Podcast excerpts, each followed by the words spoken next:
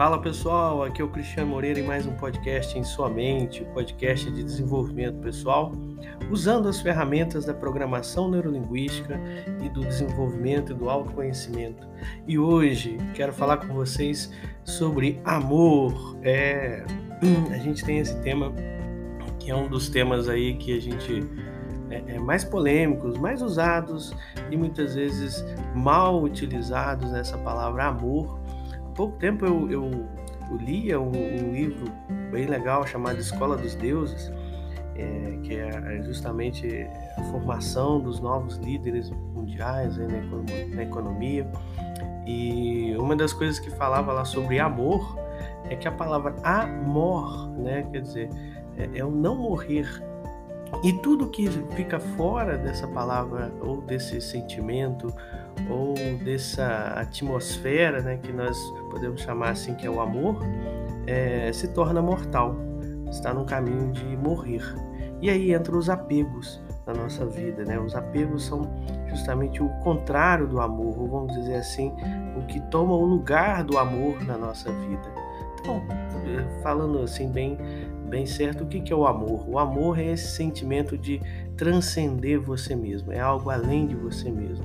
Enquanto que o apego está né, tá muito ligado ao ego, está muito ligado ao medo de não perder. Então aqui tem uma definição até bíblica sobre isso, né? Onde há amor não há temor, ou seja, o amor e o medo são duas coisas antagônicas, são duas coisas contrárias. Então, se você tem medos em um relacionamento, é, essa parte do medo, não há amor, há ego, há apegos, há outras coisas envolvidas aí nessa questão. Mas com relação ao amor, começa com o amor próprio, né? Começa com você se amar incondicionalmente. O amor ele é eterno, o amor ele é livre, o amor ele é realmente esse sentimento que transcende a nós mesmos. Então, quando você trabalha isso em você, né, o amor próprio, amar-se incondicionalmente, né, essa autoestima incondicional, que até já falamos em outros podcasts, é, isso capacita você a se livrar-se do ego. O apego, ele é um sentimento, não é, não é uma coisa ruim em si mesmo, mas é muitas vezes distorcida no nosso dia a dia, na nossa sociedade. Há até um, um preconceito com essa palavra apego também é, relacionado a ela ser algo ruim e tudo, mas o apego é, é algo natural da nossa vida. Nós nascemos apegados à nossa mãe e o final da nossa vida é, é, totalmente nós desapegarmos de tudo, né? Deixarmos tudo, né? A gente não leva nada dessa vida a não ser a vida que a gente leva então, assim, com relação ao apego, existe na psicologia né, o apego ansioso e o apego evitante. O apego ansioso é aquele apego que a pessoa vive com medo de perder. Então, ela é apegada a alguma coisa, a alguém, a um relacionamento e vive com medo de perder. Já o apego evitante, pela mesma questão do medo, a pessoa evita se envolver. Então, assim, a gente pode até imaginar um gráfico, né?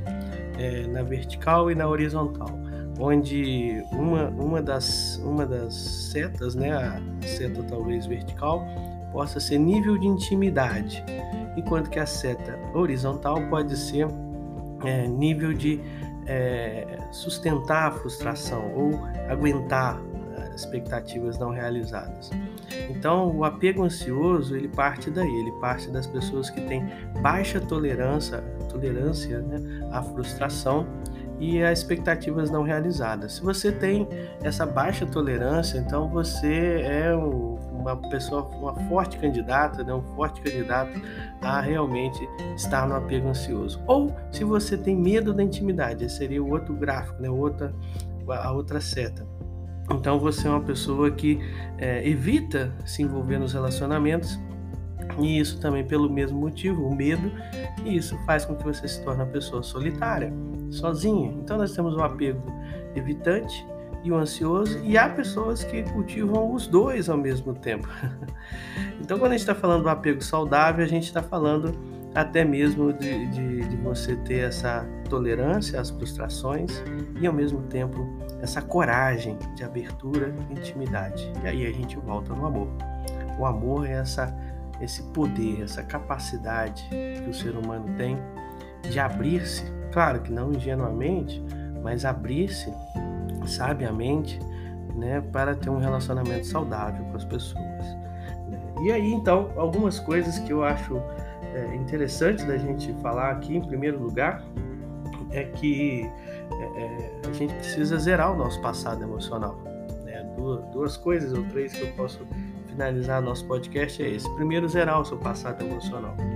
Né? O seu passado, é, principalmente bagagens tóxicas e tudo, o seu passado é aprendizado. Deixa ele lá né? e, e quando você precisar, você pode tirar bons aprendizados dele. A gente tem também que é, ter uma, um certo discernimento né, sobre aprendizados para não tirar aprendizados tóxicos também. Mas é, ficar carregando o passado no presente, nos dias atuais, você ficar ali remoendo as coisas que aconteceram, é semelhante a um cara que usou um barco e depois fica carregando esse barco na cabeça né, durante toda a vida, achando que um dia pode precisar desse barco novamente. Ora, tudo bem, você pode precisar de barcos novamente na sua vida, mas deixem eles onde eles devem estar. Deixe o passado onde ele deve estar. Essa aqui é a primeira questão. A segunda questão né, é que o mundo é do jeito que é para você, porque você é desse jeito. Então, quando você muda a sua percepção, você muda o mundo.